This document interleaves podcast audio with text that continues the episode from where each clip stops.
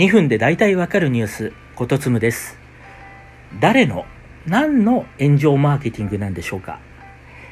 ツイッターで、よりかね圭一さんという方の旅館の夕食をめぐるツイートが炎上しています。批判する方からは、廃棄前提おじさんというあだ名も付けられています。このツイート、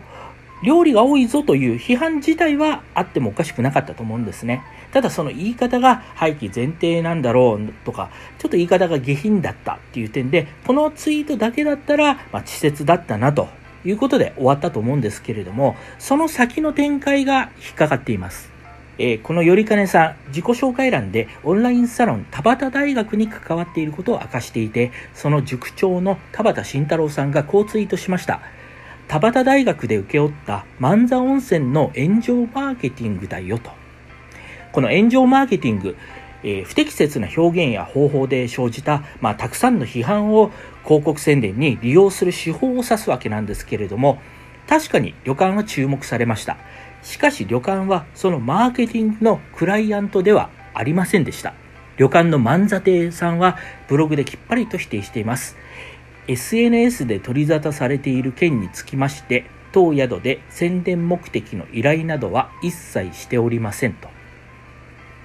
これを指摘された田畑さん、えー、その後ツイートを重ねています。万座亭から依頼を受けたなんて誰も言ってないのにと。まあ、つまり依頼もされてないのに勝手にマーケティングを行ったっていうことなんですね。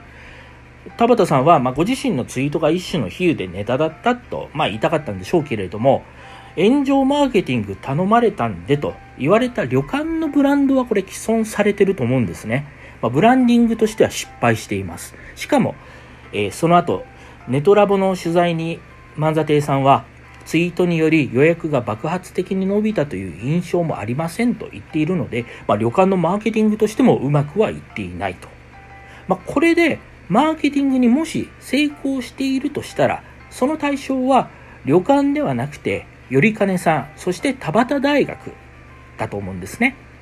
まあ、じゃあ自分たちの売名のために旅館を出しにしたっていうことなんでしょうか。それで批判が起きたら、嘘を嘘と見抜けない奴はと、あれは冗談だからと盛り上がっている。これ、迷惑 YouTuber のヘズマ流と一体何が違うんでしょうか。そして大事なことは、確かに、よりかねさんも田端大学も知った人は増えたと思うんですけれども、そのツイートやブログの情報価値というのは炎上マーケティングによってむしろ下がっているんではないでしょうか。その田畑慎太郎さんが提唱する炎上マーケティングは信用とマネタイズのトレードオフだと思うんですね。つまり、だんお金は得るけれども、まあ、だんだん信用されなくなっていくと、縮小再生産に向かうだけなのかなと、そのマーケティングとしてこれ本当に正しい手法なのかなと思ってしまいます。もう一度言いますが、まあ、誰による何のマーケティングだったんでしょうか。